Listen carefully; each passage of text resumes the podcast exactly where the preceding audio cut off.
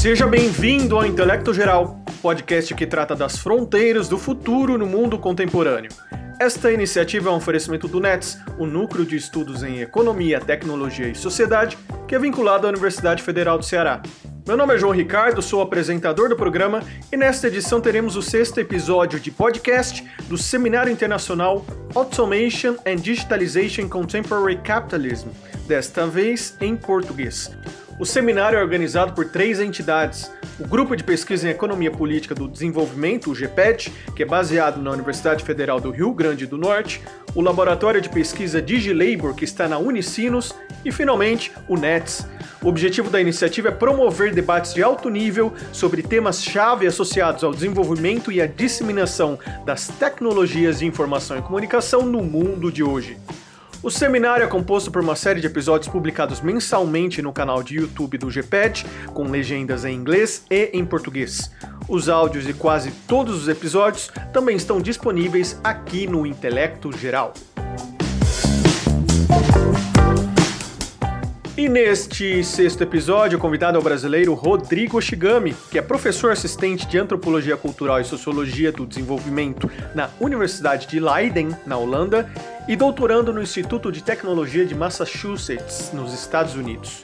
Em sua apresentação, Rodrigo fala sobre os pontos centrais de um artigo de sua autoria intitulado Informática do Oprimido, publicado em 2020. Segundo o pesquisador, os principais motores de busca da atualidade se utilizam do que ele chama de algoritmos da opressão, por reforçar padrões racistas e sexistas em termos de exposição, de invisibilidade e de marginalização. Como contraponto, Rodrigo destaca algumas alternativas de algoritmos de viés anticapitalista elaborados nas primeiras décadas da informática. E antes de irmos para o episódio do seminário, não se esqueça de tirar um print da sua tela agora mesmo e postar no Stories do Instagram, marcando o nosso perfil em nets_ufc. Fazendo isso, nós não apenas responderemos sua mensagem individualmente, como também ficaremos extremamente felizes. Sem mais delongas, vamos então ao sexto episódio do Seminário Internacional Automation and Digitalization in Contemporary Capitalism. Um bom episódio a todos.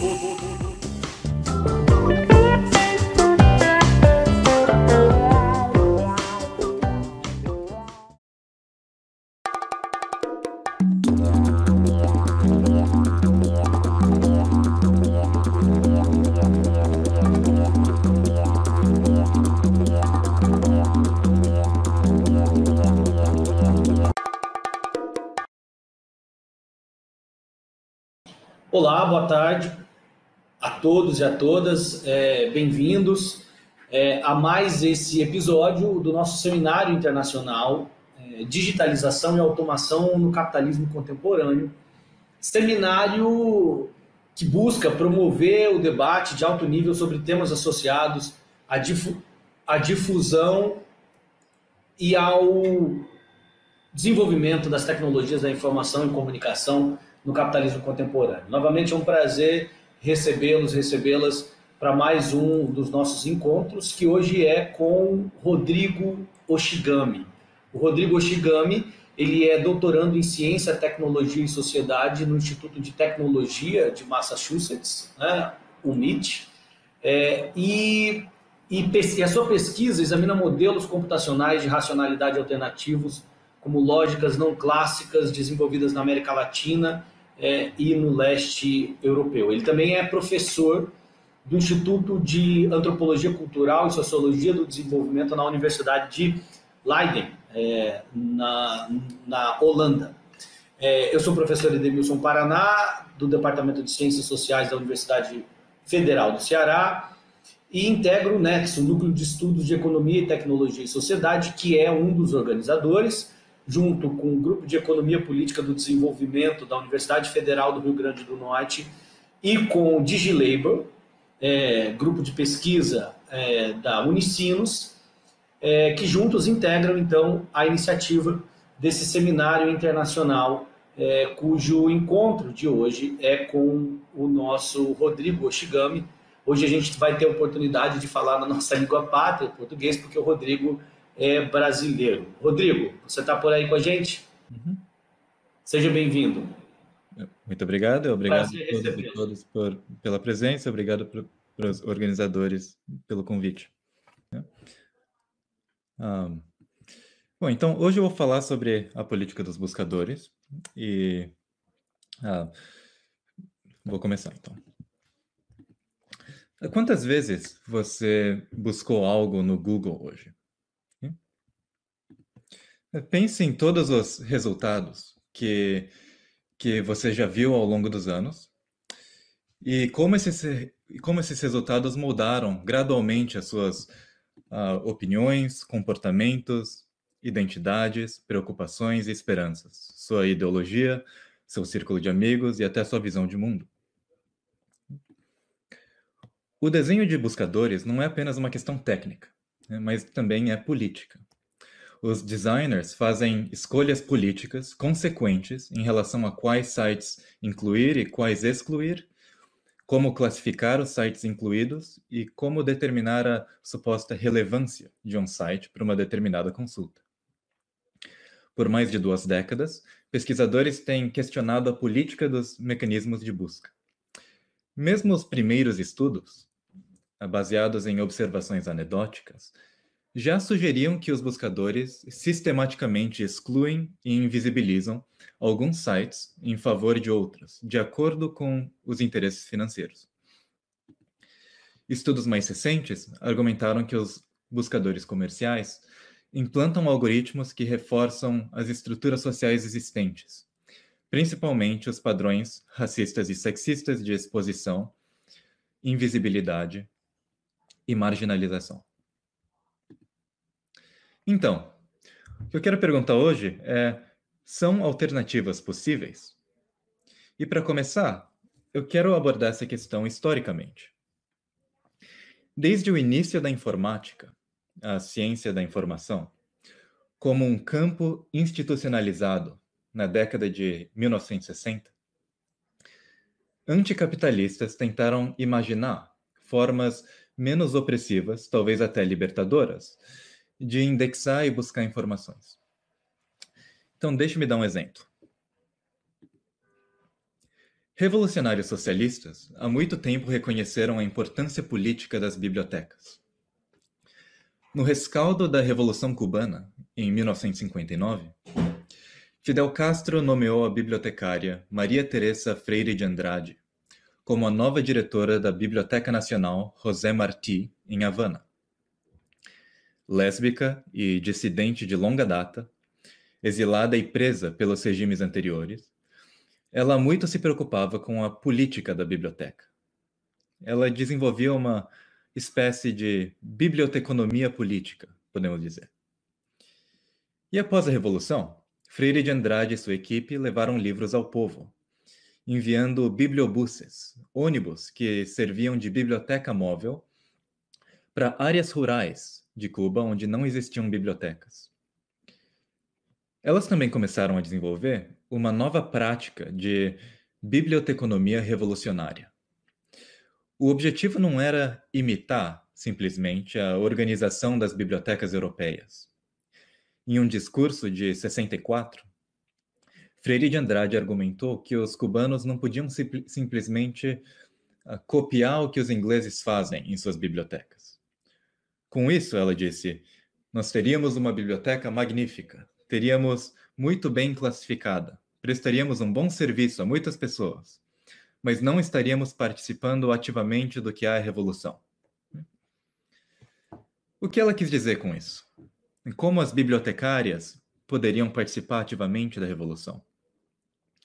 Uma resposta era reunir e indexar materiais que haviam sido excluídos ou suprimidos das coleções da biblioteca no período pré-revolucionário, como as publicações da, da imprensa revolucionária clandestina dos anos 50. Mas as bibliotecárias também se envolveram em um projeto revolucionário mais amplo, o esforço de Cuba para construir sua própria indústria de computação e infraestrutura de informação. E esse projeto acabou levando a um novo campo distinto da ciência da informação, que herdou os ideais revolucionários da biblioteconomia cubana. tanto os revolucionários quanto seus inimigos reconheceram que a tecnologia da informação seria uma prioridade estratégica para a nova Cuba.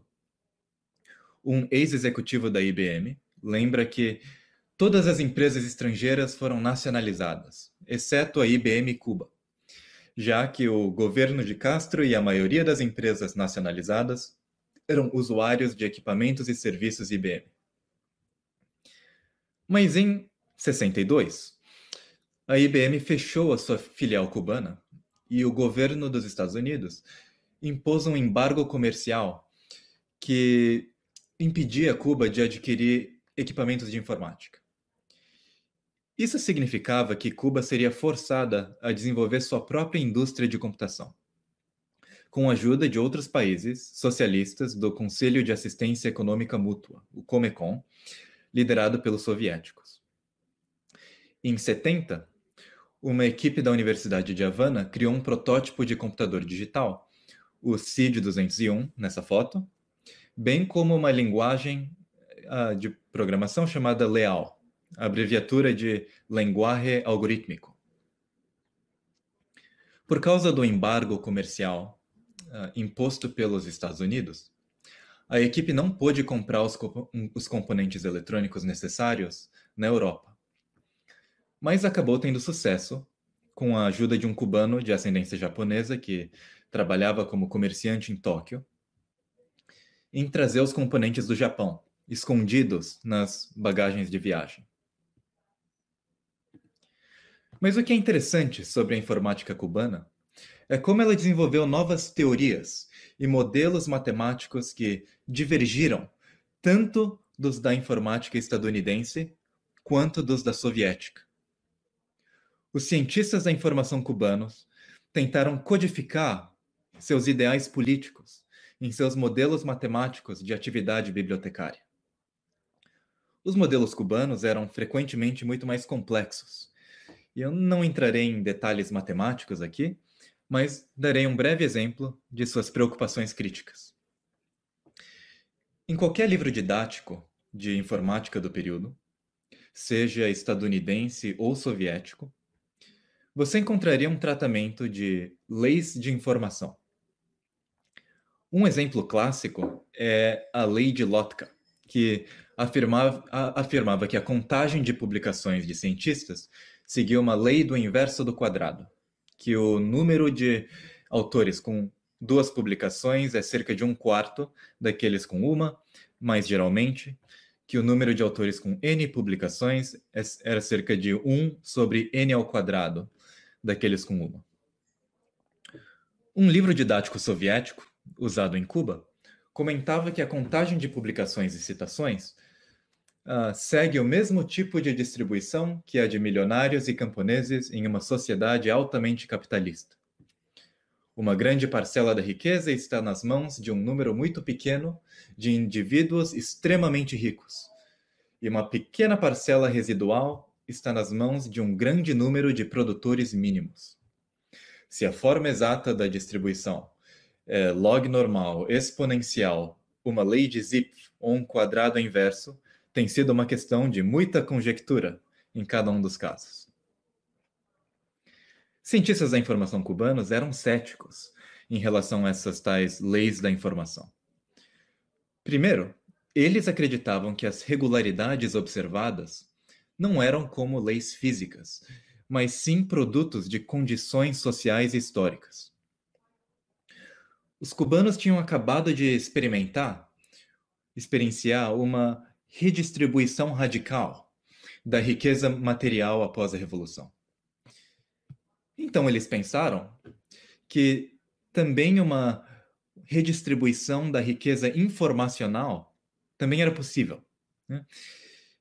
Em segundo lugar, eles pensaram que as bibliotecas não deveriam confiar nessas métricas para tomar decisões importantes, como escolher quais materiais da biblioteca descartar. Eles pensavam que, ao tratar as regularidades historicamente contingentes como se elas fossem leis imutáveis, a informática tradicional tendia a perpetuar as desigualdades sociais existentes. Então, se você estiver interessado em aprender mais detalhes sobre essa história, confira o artigo Informática do Oprimido. Mas aqui, vamos nos concentrar na relevância dessa história para o presente. A história da ciência da informação cubana nos encoraja a sermos céticos em relação às métricas de relevância dos buscadores de hoje.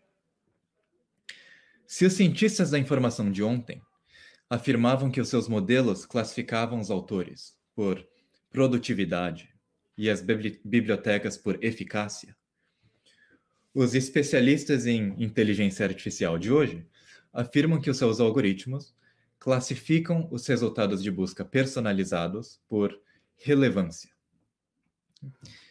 Essas afirmações nunca são descrições inocentes de como as coisas simplesmente são.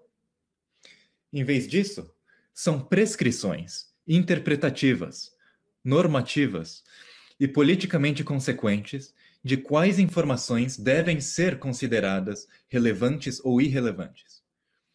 E essas prescrições, disfarçadas de descrições, servem para reproduzir um status quo potencialmente injusto. Assim como as publicações impressas não devem ser consideradas obsoletas e descartadas das coleções da biblioteca com mera base na contagem de citações, as informações na internet não devem ser consideradas irrelevantes com base nas taxas de cliques ou nas receitas de anúncios. E os experimentos inovadores dos cientistas da informação cubanos nos lembram que nós podemos projetar modelos e algoritmos alternativos para interromper, em vez de perpetuar, os padrões de desigualdade e opressão. Então, agora eu quero mostrar alguns exemplos do meu trabalho atual em projetar novos sistemas para indexar e pesquisar informações. O primeiro exemplo se chama Relata, uma colaboração entre o Instituto de Tecnologia de Massachusetts e a Sociedade de Antropologia Cultural. Esse projeto se concentra especificamente na busca bibliográfica. Então, o tipo de busca que você faria em uma biblioteca. Pense, por exemplo, em ferramentas como o Google Scholar ou o WorldCat. É importante fazer uma distinção entre dois tipos de busca. Primeiro, há a busca de itens conhecidos, quando você já sabe o que você está procurando, que você está procurando por um item específico, e usa uma ferramenta de busca para recuperá-lo. Nós não estamos interessados nisso. Nós estamos interessados em o que uh, uh, engenheiros chamam de busca exploratória. Quando você ainda não sabe o que está disponível e uma ferramenta de busca expõe você a algumas coisas entre milhões de possibilidades. Esse segundo tipo de busca, a busca exploratória ou descoberta, exploratory search ou discovery, é o nosso foco aqui. Agora, é, devo comentar. O que há com essas metáforas coloniais de exploração e descoberta na engenharia de software? Vamos deixar essa questão de lado por enquanto. Agora, na busca exploratória, se usarmos um sistema dominante como o Google Scholar, é fácil encontrar os resultados mais populares em um determinado tópico. Então, aqui estão, por exemplo, os principais resultados para a busca uh, capitalismo. Quase todos os primeiros resultados são trabalhos em economia, principalmente economia neoclássica, uh, com muitas citações. Você tem que passar por, por muitas páginas de resultados até, encon até encontrar um trabalho que analise o capitalismo através de uma lente de um, ah, uma vertente menos ortodoxa de economia ou uma lente feminista, antirracista, queer ou, ou anticolonial. Agora, também é fácil encontrar trabalhos semelhantes aos que você já conhece. Então, se eu clicar em artigos relacionados no resultado de Milton Friedman da imagem anterior, eu, ob eu obtenho muitos trabalhos na mesma tradição da economia neoclássica. Então, popularidade e similaridade são princípios que, que regem esses, esses sistemas dominantes de busca. Né? Ah, esses sistemas dominantes, como o Google Scholar, são baseados na classificação por popularidade e similaridade. E os cálculos de popularidade e similaridade são amplamente baseados na análise de citações. Então, um trabalho é considerado popular se tiver muitas citações, e os trabalhos são considerados semelhantes se estiverem nos mesmos grupos de redes de citações, nos mesmos clusters. Agora, isso é verdade não apenas na busca bibliográfica, mas também na busca na web. Então, por exemplo, o algoritmo inicial do Google, PageRank, foi baseado no mesmo princípio de definir relevância em termos de popularidade de citação, mas usando links da web em vez de citações bibliográficas. Então, esse, uh, essa figura é da patente original do PageRank. E é importante problematizar essa ideia de relevância. Os designers de mecanismos de busca costumam dizer que os algoritmos simples, estão simplesmente encontrando os resultados mais relevantes. Isso não é verdade. Né? Eles estão escolhendo definir relevância de uma forma muito específica, em termos de popularidade e similaridade, envolvendo alguns métodos de quantificar contagens de citações e agrupar redes de citações. E essa escolha não é neutra nem objetiva não é apenas uma escolha técnica baseada no bom senso. É uma escolha normativa, baseada em valores culturais e políticos, de quais informações devem ser mais visíveis e para quem.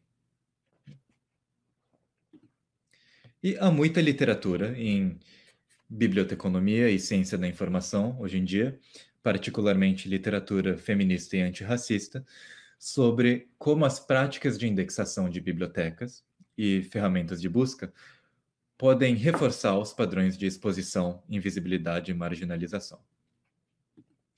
E a atenção especial em como as citações refletem desigualdades e exclusões. Existe até um movimento, Cite Mulheres Negras, que trabalha para resolver isso. E faz sentido que, um, que existam movimentos que focam na questão das citações, uma vez que a análise de citações é a base para a forma como tantos buscadores definem relevância e determinam visibilidade. Então, portanto, eu gostaria de levantar duas questões. Como podemos combater as desigualdades e exclusões da análise de citações? E, de forma mais ampla, quais são as alternativas à classificação por popularidade e similaridade na busca exploratória? O nosso projeto Relata é uma tentativa de responder a essas perguntas. Então, nós começamos com um campo de, de, de pesquisa com o qual nós estamos familiarizados, que é a antropologia sociocultural nós elaboramos uma pesquisa e uma enquete e enviamos aos nossos colegas da Sociedade de Antropologia Cultural. Primeiro, nós pedimos que cada colega identificasse um artigo ou livro que havia publicado. Então, nós fizemos essas perguntas. Primeira questão: identifique um texto ou posição a qual você estava respondendo na publicação né, que, que você citou. E a segunda questão é: você consegue pensar em alguma publicação que ofereceu críticas ou contrapontos interessantes ao seu artigo? Então, como você caracteriz, caracterizaria a natureza dessa resposta? E, curiosamente, algumas das respostas à primeira questão foram trabalhos que os autores não citaram, não haviam citado explicitamente.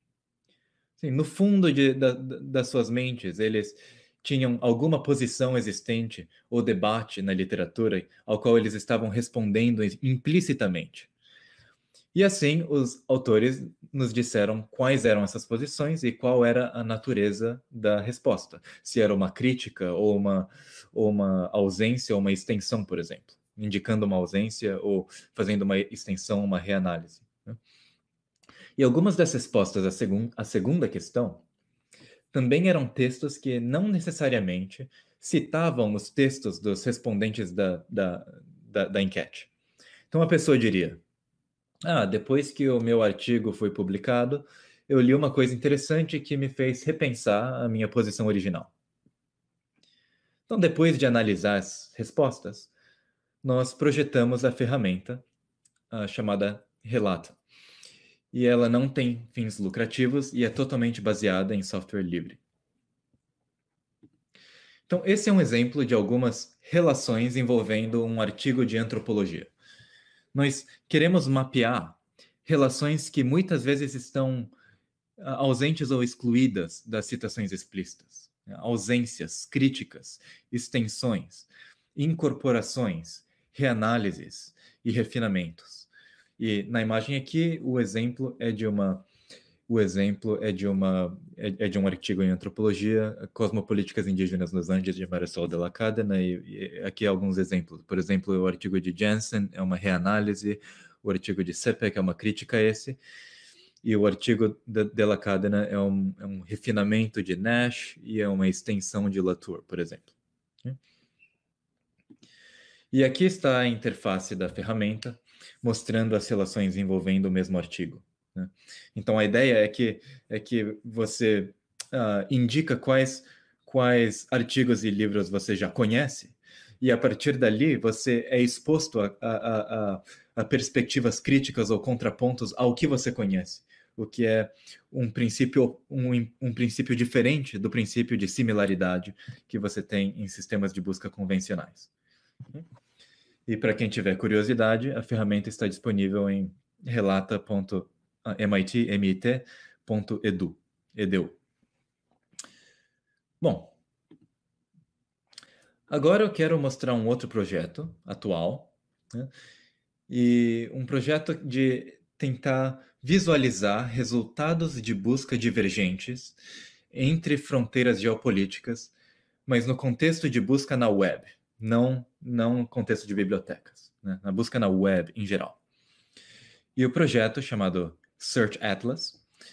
Uh, Atlas de busca é uma colaboração com a cientista da computação Catherine Ye, da Universidade Carnegie Mellon. Um grande desafio é estudar como os resultados de busca para a mesma consulta diferem para usuários diferentes.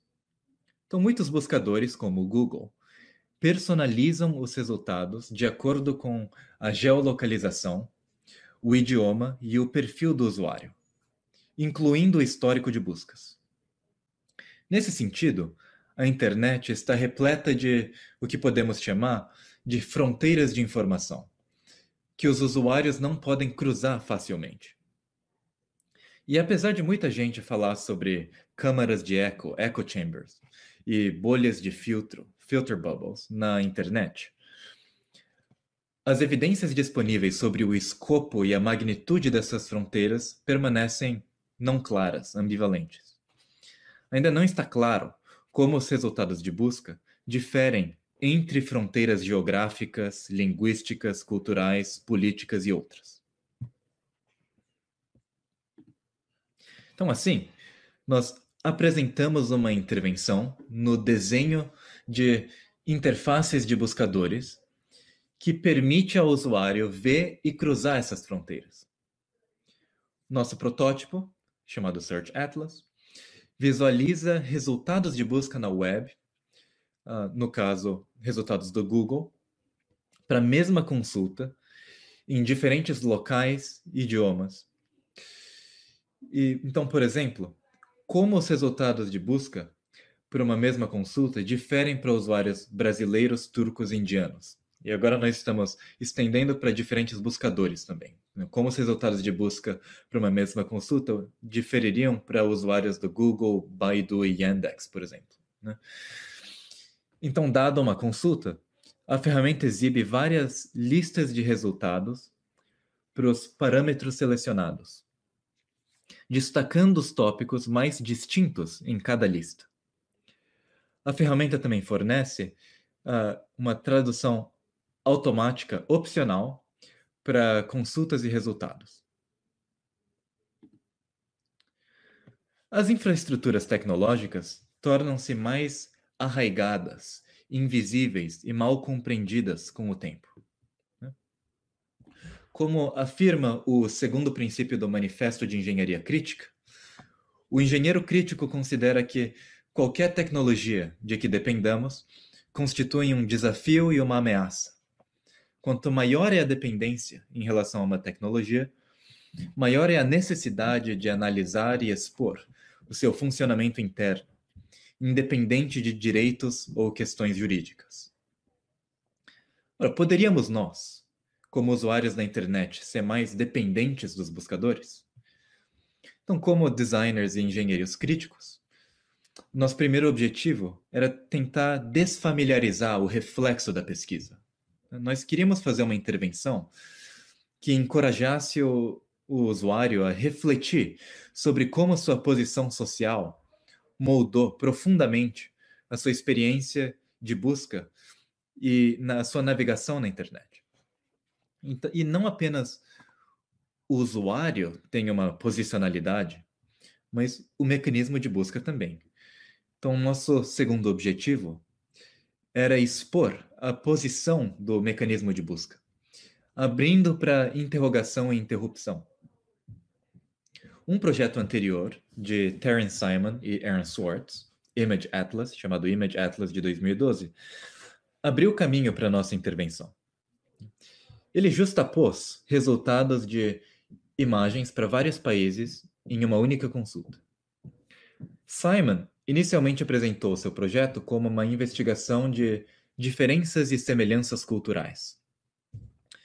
E como ficará claro, nós apresentamos o nosso projeto uh, de outra forma, nós não apresentamos da mesma maneira. Para a gente, não, a questão não é diferenças culturais. Nós preferimos enfatizar outro aspecto, que também emergiu no trabalho deles. Como disse Swartz, o jeito que ferramentas como Facebook e Google e assim por diante, que pretendem apresentar uma, uma visão quase imediata do mundo, por meio de estatísticas e algoritmos de análise, na verdade são programados e estão nos programando, e por isso queríamos encontrar uma maneira de visualizar isso, de expor alguns dos julgamentos de valor que são feitos. Então, nesse sentido, nós concordamos com Swartz. Então vamos tentar uma, testar uma busca por Deus na China, nos Emirados Árabes e nos Estados Unidos. O, o que você esperaria? E aqui estão os resultados. Na, na, na China, eles enfatizam imortais e espíritos em um contexto politeísta. Nos Emirados Árabes, eles apontam exclusivamente para fontes islâmicas. Nos Estados Unidos, eles se referem exclusivamente a um Deus cristão monoteísta. Né? Agora, um exemplo mais geopolítico. Agora vamos buscar Hezbollah no Líbano, em Israel e nos Estados Unidos. No Líbano, os resultados incluem notícias de críticos do Hezbollah, inclu incluindo o ativista Lukman Salim. Em Israel, eles enquadram o Hezbollah como uma organização terrorista. Então, então dá para ver que uma das, uma das, das, das palavras e tópicos que, que foram que a, que a interface marcou como distintas para essa lista foi a palavra terrorista. Nos Estados Unidos, eles o descrevem como militante. Né? Então também aparece a palavra militant nos, uh, uh, marcada como uma palavra que a, a, aparece várias vezes nesses resultados. E a ferramenta também suporta busca de imagens. Né? Então aqui estão os resultados de uma busca por Deus em três países pós-soviéticos: a Bulgária, o Azerbaijão e a Mongólia. Então, na Bulgária, eles apresentam um deus cristão tradicional. No Azerbaijão, são imagens caligráficas da palavra Allah em árabe. E na Mongólia, são pinturas budistas. E aqui estão os resultados de uma de imagem para uma busca por Tiananmen Square, a, a Praça da Paz Celestial. Então, no, no Reino Unido, em Singapura, os resultados apresentam fotografias dos protestos de 89, né? enquanto na China continental, os resultados apresentam imagens turísticas e promocionais. Né? Apesar de do, do, do, Google ser bloqueado na China, existe, a, existe um, um, uma versão do Google para China, para usuários chineses, que é acessível por, por, por alguns outros meios, por exemplo, VPNs. Então, por enquanto, nós vimos resultados para alguns locais selecionados. E o próximo passo é ampliar o foco. Então, agora, esse é um mapa mundi de Deus, de acordo com Google. Os primeiros resultados de imagens para traduções de Deus nos idiomas padrão da maioria dos países disponíveis no Google, sobrepostos na localização geográfica aproximada de cada país. Então, por exemplo, os países de maioria cristã tendem a mostrar imagens de um deus cristão, enquanto os países de maioria muçulmana tendem a mostrar imagens caligráficas de Alá. E para criar essas visualizações, nós traduzimos cada consulta no idioma padrão determinado pelo Google uh, para cada país usando o Google Tradutor. E para determinar o idioma padrão, nós acessamos a página inicial do google.com com cada parâmetro de país possível e detectamos o pa parâmetro de idioma definido como padrão para cada um. É importante observar que o Google tende a selecionar uh, uh, idiomas oficiais e coloniais como o padrão para um país. Então, o idioma padrão do Mali, por exemplo, é o francês, que é a língua oficial do Estado, embora o Bambara seja muito mais amplamente falado. Inglês é o idioma padrão uh, ah, para o Paquistão, embora o Urdu seja, também seja oficial e outros, como o Punjabi, sejam mais falados. Agora, olhando uh, para os mapas de imagens, nós prontamente notamos maneira de agrupar países. Né? Então, quando se trata de Deus, uh, países tão distantes quanto o Butão e, e, o, e o Gibraltar estão na mesma região de informação. Usuários em ambos os países encontrariam resultados semelhantes, né? imagens semelhantes de um Deus ocidental olhando para um Jesus ajoelhado. Por outro lado, países tão próximos como o Egito e o Sudão estão em, em regiões, regiões de informação diferentes. Os usuários do Sudão encontrariam a mesma imagem cristã, enquanto os usuários no Egito encontrariam uma representação caligráfica de Alá. Então, existe um, algum tipo de fronteira de informação entre eles. Nós também podemos visualizar agrupamentos de países com base na similaridade dos resultados em cada país. Então, esses são agrupamentos em resultados para buscas por Deus ao redor do mundo. Então, se dois países estão próximos nessa visualização, é porque têm resultados semelhantes. Agora, vários clusters claros emergem, que parecem ser formados por uma combinação de localização geográfica, idioma e religião comuns. Os países francófonos uh, dividem-se em dois grupos, uh, dois grupos uh, separados. Né? O cluster 2,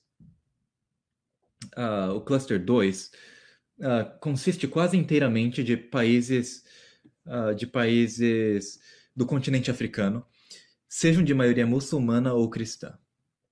O Cluster 1 compreende a França e suas ex-colônias fora da África, que vão do Mar do Caribe ao Oceano Atlântico e à Polinésia. No entanto, há exceções. O Haiti está no Cluster 2, apesar de ser um país caribenho.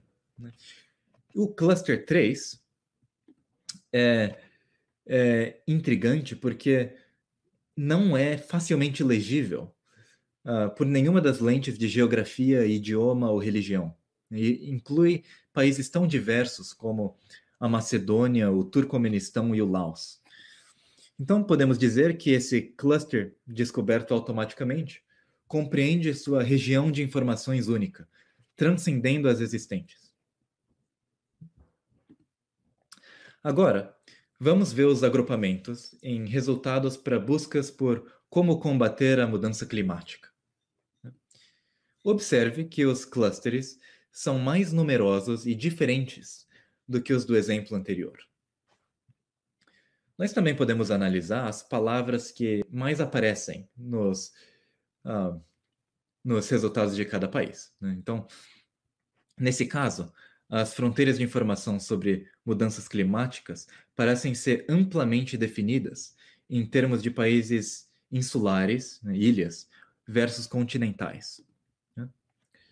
Então, no cluster 3, que compreende países de alta renda na Europa continental, como Alemanha, Liechtenstein e Luxemburgo, as palavras principais eh, sugeriam medidas preventivas de proteção climática.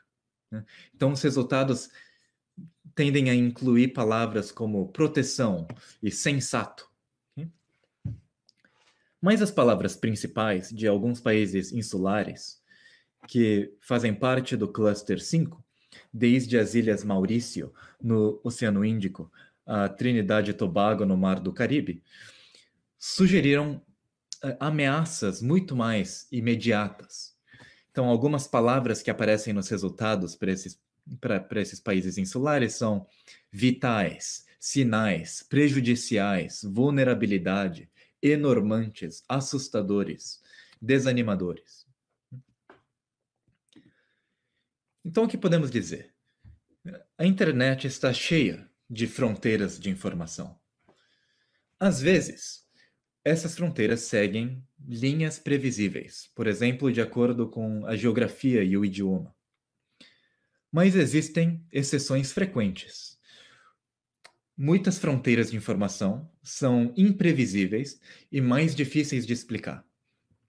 Países geograficamente próximos, com o mesmo idioma, podem ter resultados significativamente diferentes. E países distantes, com idiomas não relacionados, podem ter resultados inesperadamente semelhantes. Ao comparar e agrupar automaticamente os resultados do Google entre os países, nós descobrimos que as fronteiras das informações uh, costumam ser surpreendentes e às vezes uh, inesperadas. Né? Elas variam muito, dependendo da consulta. E muitas vezes transcendem as fronteiras geográficas, linguísticas e outras fronteiras tradicionais. Em última análise, a nossa ferramenta e o trabalho em, em buscadores, em política de buscadores, em buscadores críticos em geral, uh, convidam o usuário a experimentar a internet de pontos de vista divergentes, e a refletir sobre como as escolhas algorítmicas e os regimes geopolíticos uh, moldam a sua, a, a, sua vida cotidiana. Então, uh, eu vou parar por aqui e agradeço a todas e todos pela atenção. Muitíssimo obrigado, Rodrigo, pela belíssima apresentação que traz é, para a gente elementos interessantíssimos, né, para refletir, afinal de contas, é, essa política da internet contemporânea e particularmente dos buscadores é, é, algo que tem um impacto muito significativo né, no cotidiano, no nosso aprendizado, nas formas de subjetivação política. Né? A gente teve a oportunidade de receber outros e outras pesquisadoras que tiveram conosco é, ao longo desse seminário que vem problematizando, né, inclusive o problema geopolítico, de pensar as fronteiras no âmbito do Google Earth e, e, tantos outros problemas correlatos e análogos é, a esse que você nos trouxe, certamente aprofundando com muita sofisticação é, o que está em jogo, né, na dimensão política, na dimensão social, no conteúdo social e político é, das formas de visualização é, e de acesso na internet em geral e particularmente nos, nos buscadores. É, agora esse é o momento que a gente entra então no nosso debate. né, é, a gente se organiza né, para discutir fundamentalmente com base nas questões da audiência, né, que está aqui conosco, uma audiência composta fundamentalmente pelos três grupos que organizam esse seminário internacional. Mais uma vez, né, o grupo de economia política é, do desenvolvimento da UFRN, o NETS, que é o Núcleo de Estudos em Economia, Tecnologia e Sociedade da Universidade Federal do Ceará, da UFC, e o Laboratório DigiLabor, da Unicinos, a Universidade do Vale dos Sinos, no Rio Grande do Sul. É, lembrando também que os demais webinários, né, os demais encontros desse seminário, eles estão disponíveis né, para acesso no canal do GPED, que é o Grupo de Economia Política do Desenvolvimento da Universidade Federal do Rio Grande do Norte, no YouTube, mas também podem ser ouvidos no podcast do NETS, é, no Intelecto Geral, nas plataformas né, é, de acesso aos podcasts, então você pode ouvir como áudio, e os materiais utilizados, apresentados nesses encontros, nas apresentações, eles podem ser acessados também pelo site é, do NET. Né? Então, mensalmente, a gente tem feito esses encontros ao longo desse ano de 2001 e eles podem ser acessados com tradução para o português é, nessas plataformas, nesses espaços todos é, que eu descrevi. Bem, enquanto a gente recebe algumas das é, dos comentários, das reações e das perguntas é, do nosso público, eu gostaria de fazer uma pergunta é, minha, né, Rodrigo, que é o seguinte: você nos trouxe um quadro muito interessante, né, sobre é, algumas algumas conclusões, né, que nos que nos colocam diante da necessidade de questionar, né, em que termos esses algoritmos, essas plataformas é, nos apresentam as informações, né? Isso tem sido discutido amplamente, né? como eu acabei de dizer, citando inclusive outras pesquisadores, outros pesquisadores que participaram conosco antes, da literatura é, em dimensões as mais diversas. E você nos trouxe dois interessantes exemplos né, de como combater esse modelo, digamos assim, e de quais alternativas potenciais a gente pode se organizar para produzir em relação a eles. Né? No entanto, eu queria te ouvir um pouco mais sobre o que é, afinal de contas, esse modelo. Né? Para a gente isso é muito importante entender aqui. Qual é esse, de fato, esse modelo de apresentação dos algoritmos? Você nos falou da relevância, da correlação, apresentando, digamos assim, os padrões técnicos em torno dos quais esses algoritmos estão instituídos, articulados para fazer funcionar esses buscadores. No entanto, é possível verificar é, outros padrões de ordem política, econômica, geopolítica, para além é, desses aparentemente desconexos é, encontros que você nos apresentou? Quer dizer, há uma lógica mais ampla e mais profunda por trás é, é, dessa operacionalização? E aqui eu pergunto, né, tentando ser mais objetivo, numa lógica comercial, uma lógica empresarial, numa em suma, né, se há alguma outra, se é possível detectar algum padrão de funcionamento que se dirige a algum tipo de princípio mais amplo do ponto de vista econômico, é, político, social, ideológico no funcionamento dessas plataformas. Gostaria de te ouvir um pouco a esse respeito. Bom, o, o que eu diria é que se você olha para a história do, do, do campo de pesquisas em information retrieval, o, o campo de pesquisas de, de uh, que, que desenha sistemas de busca okay? uh, na, uh, nos, nos países metropolitanos, na forma que se tornou dominante. Okay? O, o, o, tipo de o, que, que produziu os tipos de sistemas que agora são usados em buscadores comerciais de todo tipo. a, a, a lógica político-econômica por trás de muito do, do, desenvolvimento desse campo é a lógica de, de, de propaganda direcionada. Então, então, eu diria que, que a indústria de propaganda direcionada uh, e as prioridades dessa indústria moldam muitas das premissas que, que esse campo de pesquisa tem.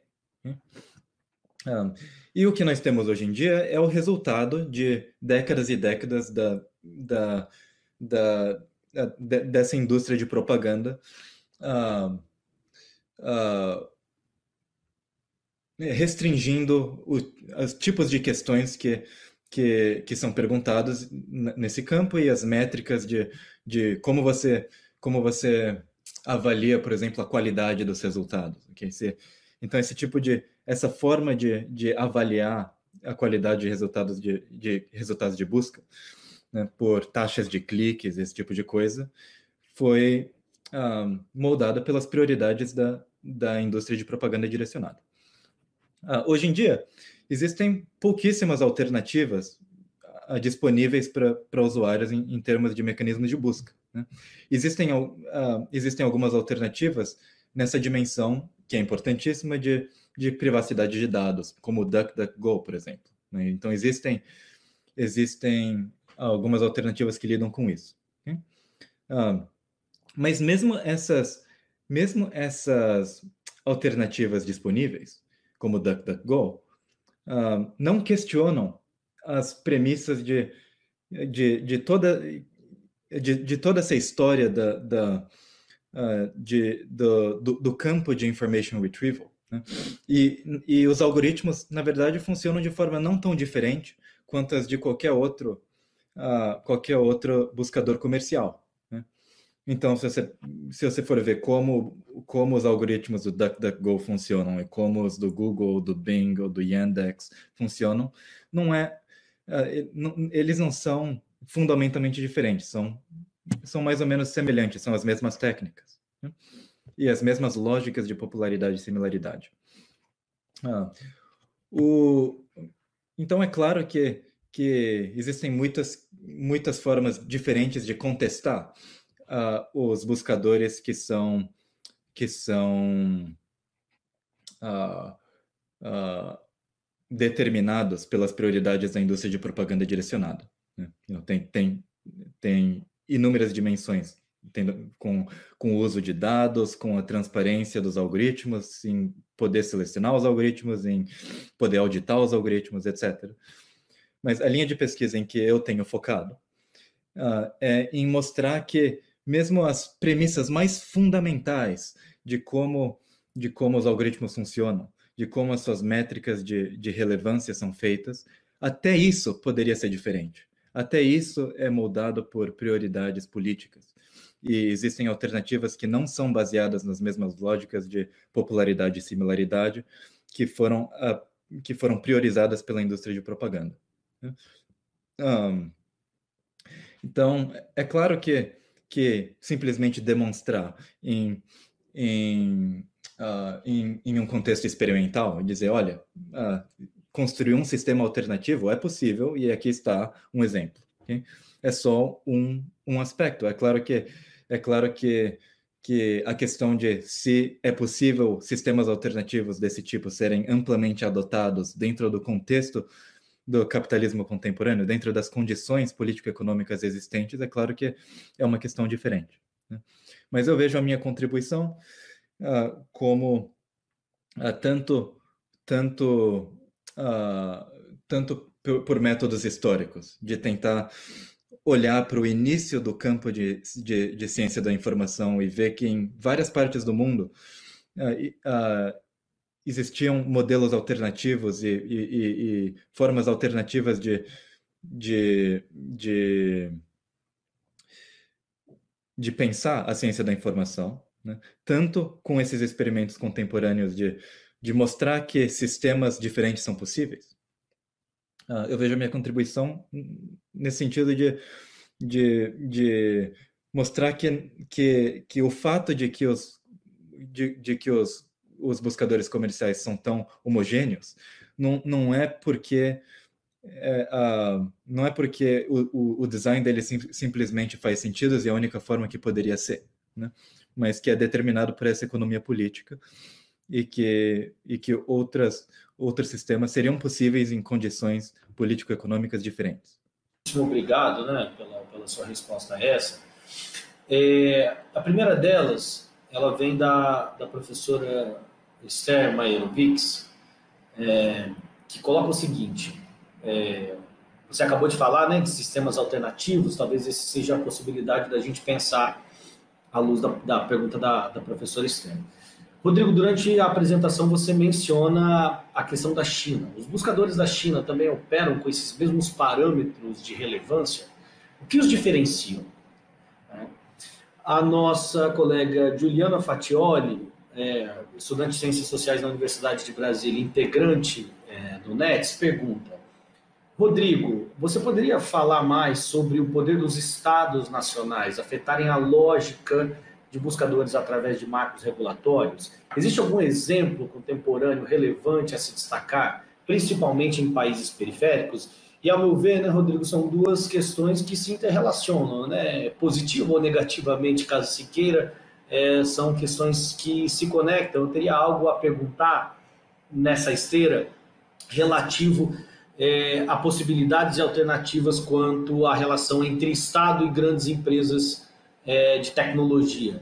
É, mas acredito se você puder responder essas duas perguntas, tocando eventualmente né, essa tensão que se coloca nesse campo entre grandes empresas de tecnologia é, e o problema da soberania é, quanto à ação dos estados nacionais nos fluxos de informação, também gostaria de te ouvir é, junto da pergunta da Juliana e da Esther a esse respeito. Obrigado. Um, bom, a questão da Esther primeiro. Uh, o, o uh, buscador principal na China é o, é o Baidu, e uh, eu não tenho acesso a como precisamente os algoritmos do Baidu funcionam, né? mas por experiência de, de por experiência de usá-lo e experimentá-lo e, e, e, comparar os resultados com eh, resultados de outros buscadores, a impressão que eu tenho é que é que as diferenças uh, não é, as diferenças não estão na, na uh, nas premissas fundamentais dos algoritmos, né? que o, o, o, buscador Baidu também uh, é baseado em lógicas de popularidade e similaridade no geral. Né? Agora existem, claro, diferenças geopolíticas no sentido de no sentido de alguns controles uh, alguns controles de, de digamos, uh, filtragem manual de resultados. Então existem, então existem certas certas dinâmicas de censura que são mais ligadas a, a, a que, que, que tem uma direção ou que tem uma relação mais direta com, com o Estado chinês uh, que operam de forma diferente em, em, em outros lugares. Né? Apesar de, é, apesar de sistemas como, uh, apesar de buscadores como o Google também ter muitas, muitas dinâmicas de, de, de manipulação manual dos resultados né, e filtragem de informação uh, devido a, a, regulações locais e regimes geopolíticos. Né? Ah, em, com relação à pergunta da Juliana, uh, um, um exemplo, uh, um exemplo que me vem à mente sobre o, o, o, o, poder dos estados nacionais afetarem a lógica de buscadores é, é pensar, por exemplo, nas consequências de certas uh, regulações da União Europeia recentes com, com relação ao, aos buscadores, né? principalmente essas regulações que têm focado em questões de, de proteção de dados e privacidade. Então, eu, eu acho que essas, essas, esse tipo de regulação acaba, uh, acaba tendo efeito em, em, em, em, alguns resultados que aparecem, mas ainda, uh, mas ainda assim são, são mais no sentido de, de editar ou, ou, ou manipular os resultados do algoritmo básico. Okay? Uh, então, então, excluir, por exemplo, alguns alguns resultados por causa dessas leis do direito de ser esquecido, aqui the, the, the right to be forgotten, uh, mas não é, mas, mas não é uma uma, uma mudança na, no, no, no mecanismo básico de, ter, de, de como calcular relevância. E se existe algum exemplo contemporâneo relevante a se destacar, principalmente em países periféricos, um, é, infelizmente não me vem, uh, não me vem, uh, eu, eu não conheço nenhum caso de um, de um buscador web independente desenhado para o interesse público, uh, desenvolvido em, em, desenvolvido em algum lugar que, que, que desafia realmente a lógica de, de, como, a, de como a relevância é determinada ou como a, uh, ou como Uh, ou, ou, ou, com, ou, maior transparência ou auditabilidade dos algoritmos. Eu, eu, desconheço. Alguma coisa que eu diria é que, até hoje, em Cuba, o campo da ciência da informação ainda tem algumas, uh, algumas influências, uh, da, ainda dá para perceber alguns, algumas consequências desse, dessa história de, de biblioteconomia revolucionária e da influência que aquele momento teve. Né? Uh,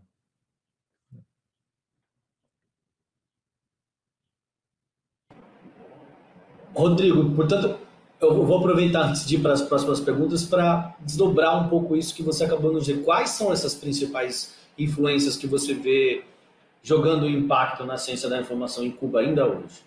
É, você terminou sua fala dizendo ainda há essas influências, mas que influências permanecem é, nesse cenário? Antes da gente seguir aqui, já aparecem novas, novas questões, a gente, assim que você responder, vai a elas. Uhum. Bom, acho que essa, essa questão de, de principalmente de, de, de questionar a neutralidade das métricas. É uma, é, um, é, é uma coisa que eu sinto na, na, na, ciência da informação em Cuba ainda hoje. Sim, essa, é, é, essa, é, essa atitude de, de, de, de, de questionar uma métrica que é apresentada como se fosse como se fosse universal e, e neutra e que uh, e que relevância é isso, e aqui está uma equação e pronto. Acho que até hoje existe um, um, um, uma certa uh, atitude de ceticismo em relação a isso. Uh, mas eu não, diria nada mais, mais uh, não diria nada mais forte que isso. Né? Mais uma vez, obrigado pelo, pelo, pelas respostas às perguntas. Eu sigo mais com algumas outras que apareceram aqui. Uma delas é do João Ricardo, que é mestrando em Sociologia na Universidade Federal do Ceará e integrante é, também do NETS, o Núcleo de Estudos em Economia, Tecnologia e Sociedade aqui da nossa UFC. João pergunta o seguinte, no início da internet no Brasil, cheguei a ser usuário do saudoso KD, que acabou depois sendo assimilado pelo Yahoo. É, nesse sentido, é, você veria espaço para a introdução de iniciativas nacionais ou regionais, como me, parece, por exemplo, ser o caso do Yandex, no atual oligopólio de mecanismos de busca, ou o efeito de rede é um obstáculo intransponível. É, o Alexandre Pinto, que é doutorando é, em Ciências Sociais é, na Unicamp é, e integrante do NETS, pergunta o seguinte: Rodrigo, que perspectivas você tem para a importância estratégica dos designs alternativos na luta social? É, e se você me permite, é, é, Rodrigo, eu vou anexar junto a esse bloco a pergunta da Raquel Azevedo, que é, é doutora em filosofia pela PUC Rio é, e também está conosco nas discussões é, que envolvem esse assunto. A Raquel pergunta o seguinte: Rodrigo, fiquei pensando que as escolhas algorítmicas dos buscadores estão associadas em grande medida aos meios de circulação do capital. Acha que essa diferença entre circulação e produção é relevante na análise dos parâmetros dos algoritmos? Rodrigo, se você tiver dificuldade com o excesso de perguntas que eu fiz nesse bloco e precisar que eu repita, eu estou à disposição. Só você nos dizer. Ok. Uh, bom, então, primeiro eu vou, vou, pensar sobre a. Eu vou fazer na ordem. Primeira pergunta de, de João Ricardo. Uh, eu penso que, que, que sim, Uh, eu, eu, eu, vejo espaço para introdução de, de iniciativas nacionais ou regionais e, e, e eu acho muito promissor. Uh, eu, eu, eu acho que se, se, um, se há alguma esperança para a existência de buscadores independentes orientados para o interesse público, uh, e, que, e que quebram com essas lógicas de, de, de, de propaganda direcionada, uh, que o mais provável é que, é que um, um, um, buscador independente seja, seja financiado pelo Estado. Né? eu, eu, eu não acho que, que necessariamente custaria tão caro manter um buscador independente. Uh, e agora, assim, uh, se uh, de, é, de qual estado vem, eu, eu, não tenho, eu não tenho ideia. Agora, uma, uma, uma preocupação importante também é, é que, é, é que é, eu gostaria que visse de algum estado que não é os Estados Unidos ou um estado aliado, porque uma das, uma das preocupações importantes é, é, é, é, que um buscador independente tenha uma certa independência das, da, dos sistemas de, dos esquemas de vigilância, uh, os esquemas de vigilância global com a, com a Agência de, de, de Segurança Nacional estadunidense, etc. Que perspectivas eu tenho, agora pergunta de Alexandre, que perspectivas eu tenho para a importância estratégica dos designs alternativos na luta social? Eu, eu, eu, eu diria que, que, que a política de buscadores e de sistemas de circulação de informação em geral, incluindo recomendadores, por exemplo, ou esses algoritmos que selecionam que informação aparece nos feeds de, de mídia social, né? que no fundo são todas variantes do, de, de, sistemas do mesmo tipo, né? digamos, sistemas de, de, de administrar a circulação de informação, determinar o que provavelmente, determinar métricas de, de, de relevância ou interesse, etc. Uh, ah, eu acho que são muito importantes, porque, porque, o, uh, porque a luta social precisa disseminar informações e, e na luta por, por, por levantar consciência pública e subjetivação política, etc. Eu acho que o fato de, o fato de, de, de que uh, de que essas, essas máfias e gangues de, de direita que tem que tem que tem uh, tomado controle do estado é, tomado controle do estado em muitos países o fato de que o, o fato de que essas essas facções uh, tem, tem, uh, investem muito dinheiro em propaganda direcionada na internet e tem uh, e tem tido muito sucesso com isso e, e, o fato de que essas facções acham importante é uma coisa que eu concordo. Eu acho que é importante na luta política.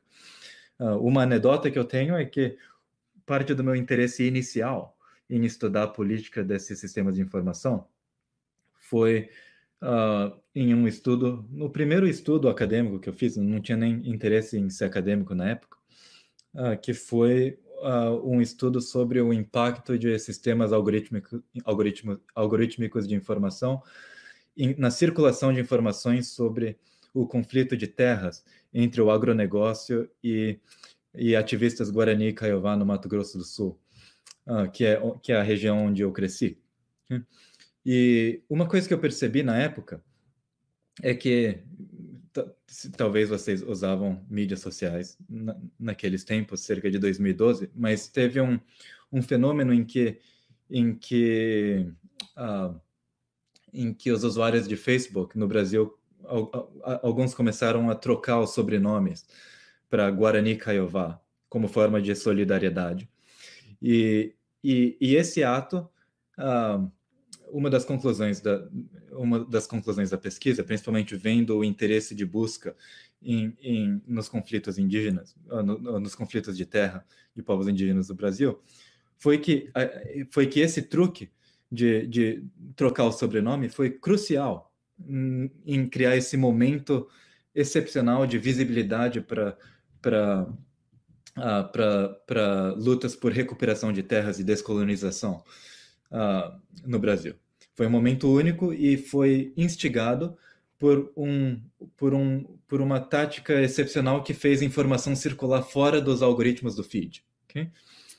Uh, então, acho que é, eu, eu para mim, uh, ter, ter visto as conclusões desse estudo foi uma coisa que me fez sentir na pele a, a, profundidade do impacto político desses sistemas de que, desses sistemas algoritmos que controlam a informação, de que na verdade o, o, o, o fato pelo qual não havia mobilização massiva e consciência e, e, e consciência geral sobre sobre sobre essas lutas uh, não era simplesmente porque as pessoas não, não estavam interessadas, mas também era pelo menos em parte pela forma em que os algoritmos de circulação de informação não estavam dando a visibilidade suficiente para aquelas lutas. Okay? Uh, e isso, em parte, me, me inspirou em trabalhar nessa, uh, a trabalhar nessa área. Então, eu diria, com certeza, com certeza, eu acho que esses sistemas são muito importantes. Né? Uh, e, mas, mas essa, essa linha de trabalho de tentar demonstrar a possibilidade de alternativas, mesmo que fora do, do mesmo que as condições político-econômicas existentes não permitam que essas alternativas sejam, sejam uh, se tornem grandes, né? Uh, enfim, é, essa questão política é, é, realmente uma de grande importância para mim. Uh, e em relação à questão da Raquel, se as escolhas algorítmicas dos buscadores estão associadas em grande medida aos meios de circulação de, do capital, eu, eu acho que, com certeza, com certeza estão associados. Eu, eu concordo plenamente. Eu, eu acho que, uh, é, é, é, como eu venho dizendo, eu acho que, que os, uh, que os, as, as métricas que se tornaram quase que inquestionáveis dentro do, entre os pesquisadores de, de information retrieval, de, de, desse campo de desenhar buscadores, uh, são métricas que são determinadas muito diretamente pelas prioridades da, da indústria de propaganda direcionada. Uh, eu não sei se, se, se, o, o se a, a, direção da questão foi em relação à a, a, circulação, a circulação do capital no sentido de, de busca por, uh, no sentido de sistemas computacionais para administrar o, a, uh, o, o mercado de ações, por exemplo, né? a, a, indústria financeira. Eu acho que se, se, a questão foi, se a questão foi nesse sentido, eu diria que a relação é mais indireta. Né? Eu acho que é a relação mais direta com a indústria de propaganda direcionada. É claro que em ciência da computação tem muitas tem muitas forças político-econômicas moldando as prioridades de pesquisa. Uma delas é, é, é, é são, são, uh, são Uh, é, é, o, é, o, mercado de especulação financeira e, e, e, e o mercado financeiro em geral. Outras, outros são, são sistemas de. de é, é, outras são as instituições militares e outras são instituições comerciais, como, por exemplo, essas de indústria de propaganda. Né? Eu diria que nesse, na questão de buscadores especi especificamente, a influência mais direta é a influência de, de de, da indústria de propaganda direcionada e a influência indireta, mais, um pouco menos direta, mas mais, mais forte, é, é de instituições militares, principalmente dos Estados Unidos, né? em, em relação a financiar o desenvolvimento desses sistemas. Excelente, Rodrigo. Isso nos conecta a uma questão que acaba de ser feita agora, é, com a qual eu abro esse último bloco de questões nossa nossas aqui antes de encerrar então é, esse mais esse webinar do nosso seminário internacional.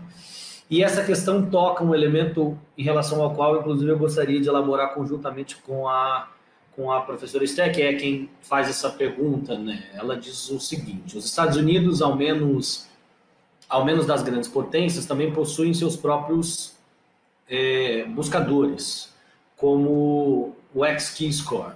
É, imagino que eles não operem por popularidade. É, como os interesses militares, policiais podem se diferenciar daqueles comerciais e de propaganda no desenho de buscadores aos quais é, estamos submetidos? Você acaba justamente de comentar essas três lógicas, né, Rodrigo? Uma lógica, digamos assim, financeira, uma lógica propagandística e uma lógica militar.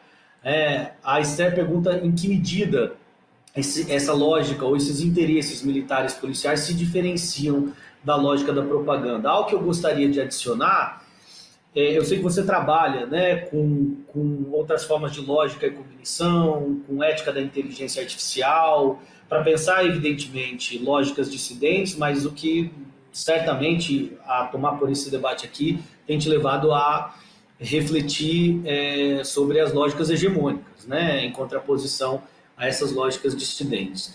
E a esse respeito eu queria entender como você enxerga esses entrecruzamentos, né, dessas lógicas divergentes. Aí, claro, a gente se relaciona já relaciona isso diretamente à pergunta da Esther, da guerra e do capital, né, da guerra e da economia. Em que medida no âmbito da informação, muita gente tem apontado essa similaridade, né, de que esquemas operativos da economia emulam esquemas de guerra e esquemas de guerra emulam esquemas operativos de circulação econômica, de concentração e produção econômica e assim por diante. Em que medida essas lógicas são divergentes ou convergentes, elas são similares ou são distintas, é, competem ou colaboram nessa economia política mais ampla da informação é, e, dos, e dos buscadores, né?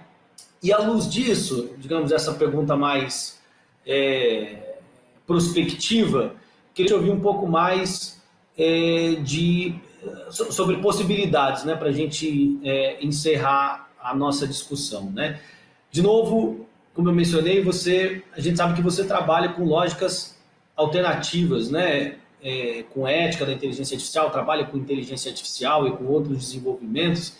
Então eu queria te ouvir um pouco, eu sei, eu sei que é um comentário mais geral e talvez um pouco paralelo ao seu trabalho, mas sobre eventuais formas de pensar a reorganização do sistema econômico, que não deixe de ter uma componente informacional crescente, cada vez mais importante na contemporaneidade, à luz de lógicas dissidentes. Né?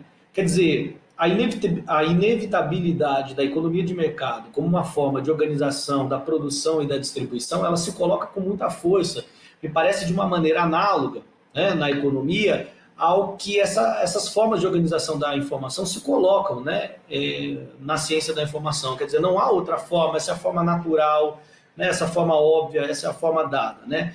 E a gente sabe que há outras formas de pensar a produção, a circulação, que foram né, e acabaram é, sendo invisibilizadas. Né? Uma tensão, por exemplo, é o planejamento democrático, é, coletivo da produção versus formas de organização centradas no mercado. Né? Avanços como a inteligência artificial, como uma reflexão sobre ciências alternativas ou formas alternativas da ciência da informação, como você apresentou a de Cuba, é, elas abrem a possibilidade para a gente repensar isso, colocar isso em outros termos, ou seja, tentando perguntar concretamente, você não citou o exemplo muito interessante das bibliotecárias é, na Cuba revolucionária, qual seria a tarefa eventual no contexto de luta revolucionária para pensar a informação, o conhecimento e a economia nessa atual conjuntura. Muito obrigado mais uma vez é, é, pelo seu engajamento com as nossas questões aqui, Rodrigo.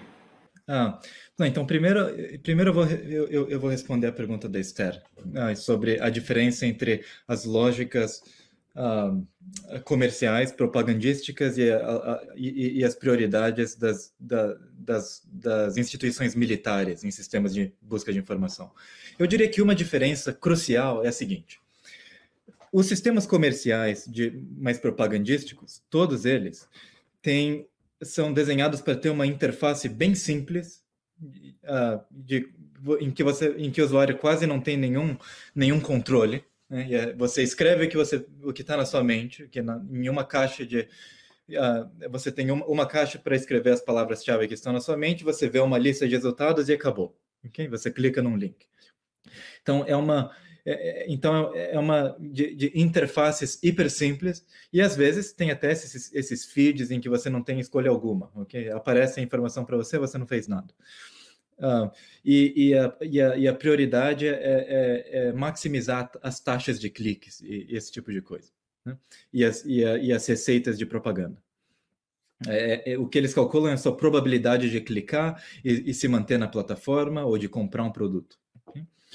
Uh, alguns desses sistemas de busca feitos para uh, usos militares são, tem, interfaces muito mais complexas. E, e, em que os, os, os, os, agentes militares têm, têm muitos mais parâmetros para selecionar e, e, e, e, são, são sistemas de busca diferentes nesse sentido. Né?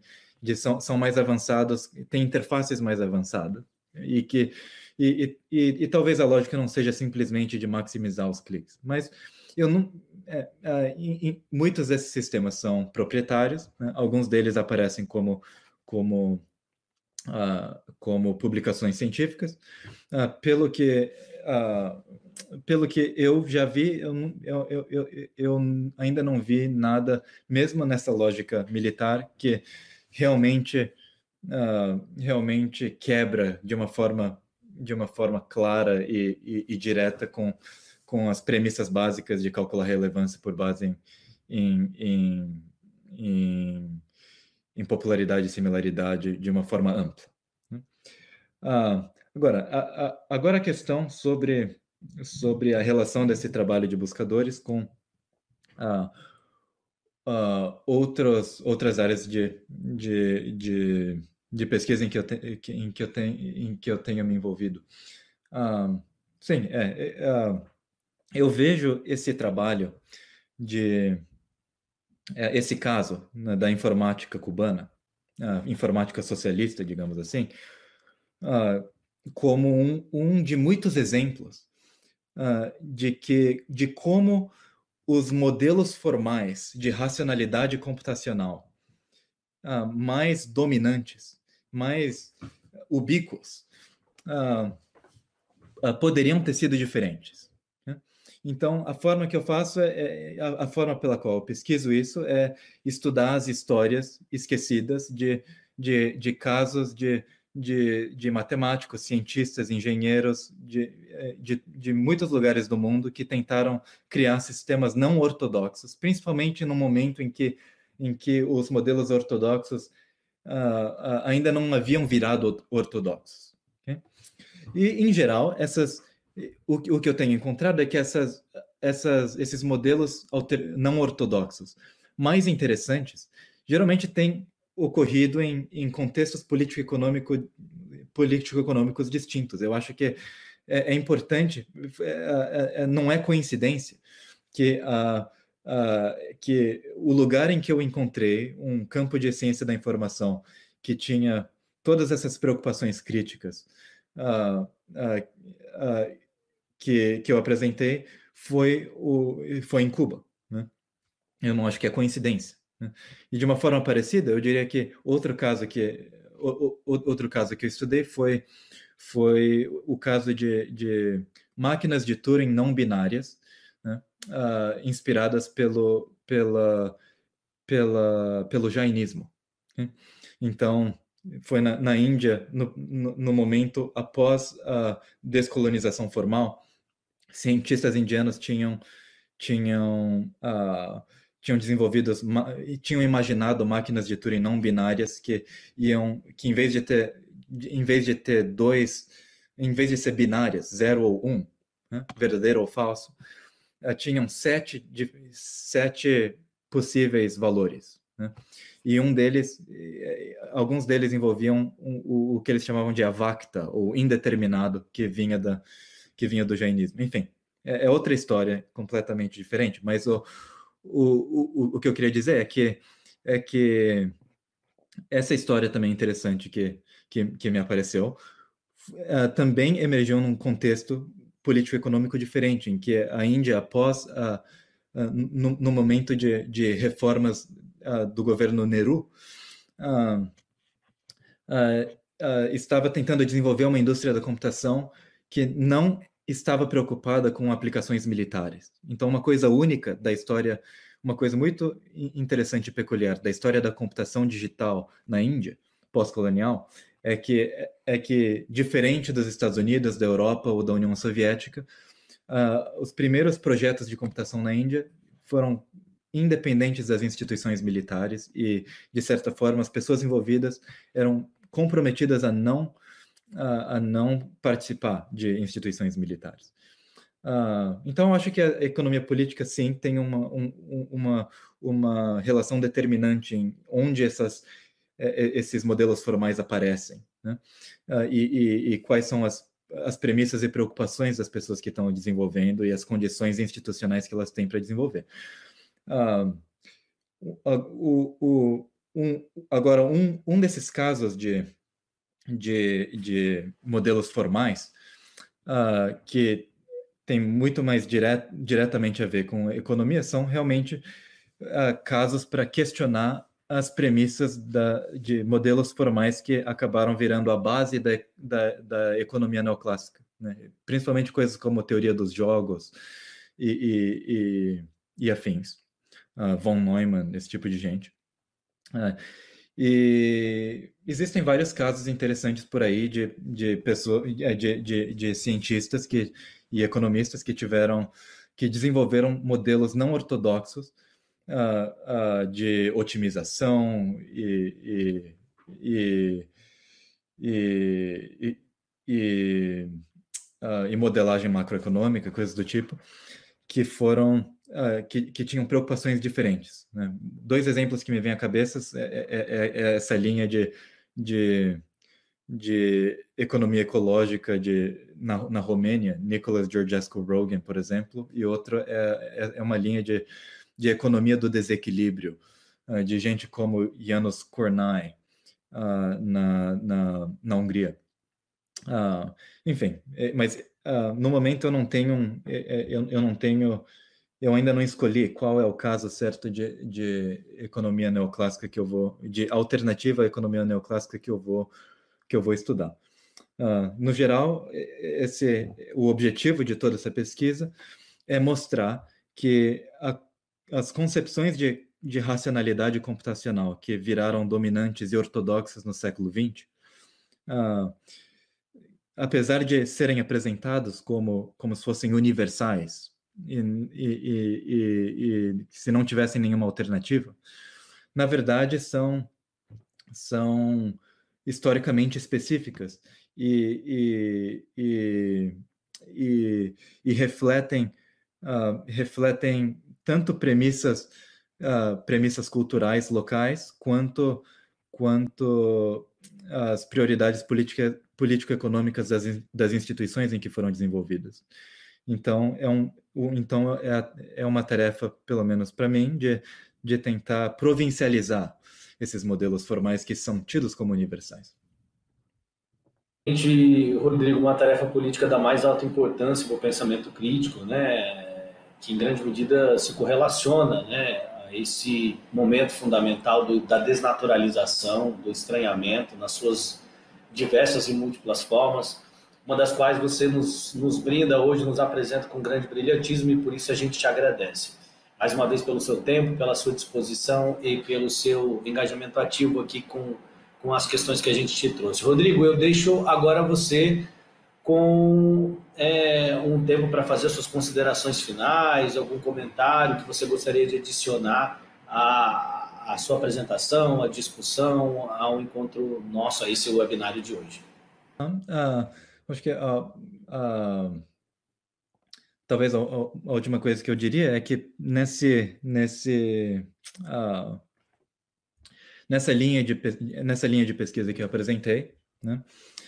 de o que eu, eu chamaria de, de, de, talvez buscadores críticos, estudos críticos de, de buscadores, eu acho que a, a, a, a eu, já falei aqui de, de, de muitas uh, linhas diferentes de, de, de, pesquisa, né? de, de fazer, uma, um, por exemplo, uma pesquisa etnográfica das consequências políticas dos sistemas existentes.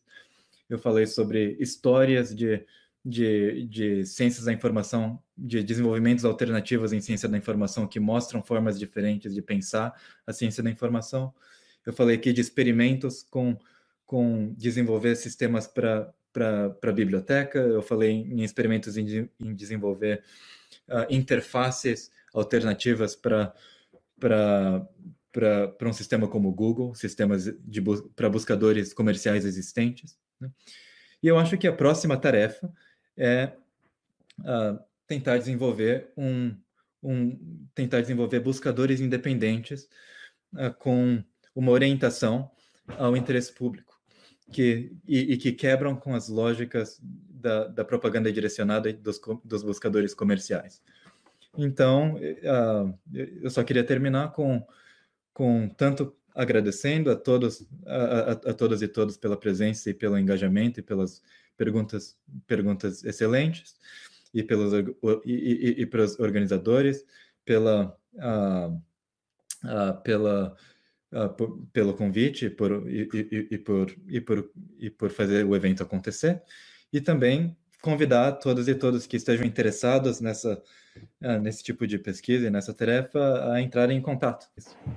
Certamente, Rodrigo, é, o convite será prontamente atendido, porque como você deve ter percebido a essa altura, as discussões que você traz aqui falam diretamente para muitos dos interesses dos grupos de pesquisas que estão reunidos nessa iniciativa, né? O grupo de pesquisa e economia política do desenvolvimento da UFRN, o NETS da UFC, né? E o Digilabo é, da Unicinos. A gente tem se dedicado a pensar temas que envolvem a economia digital, automação, digitalização, inteligência artificial e, claro, a sua contribuição aqui nos deu muito a pensar e certamente nós vamos entrar em contato para aprofundar e estender a nossa colaboração intelectual no âmbito desses estudos. Novamente, muitíssimo obrigado pelo seu tempo e disposição para estar aqui com a gente hoje. Até a próxima, Rodrigo. Tchau, tchau. Até a próxima. Obrigado a todos. Valeu. E chegamos ao fim do sexto episódio de podcast do Seminário Internacional Automation and Digitalization in Contemporary Capitalism, que consiste em uma série de apresentações de pesquisadores de alto nível que discutem temas-chave associados ao desenvolvimento e disseminação das tecnologias de informação e comunicação no mundo de hoje. E se você ainda não fez, não se esqueça de printar sua tela agora mesmo e postar no Stories no Instagram, marcando nosso perfil em nets_ufc. Fazendo isso, nós não só responderemos individualmente a sua mensagem, como também ficaremos extremamente felizes. Eu sou o João Ricardo, apresentador deste programa, e espero ter vocês conosco mais uma vez no próximo episódio. Até, Até a próxima. A próxima.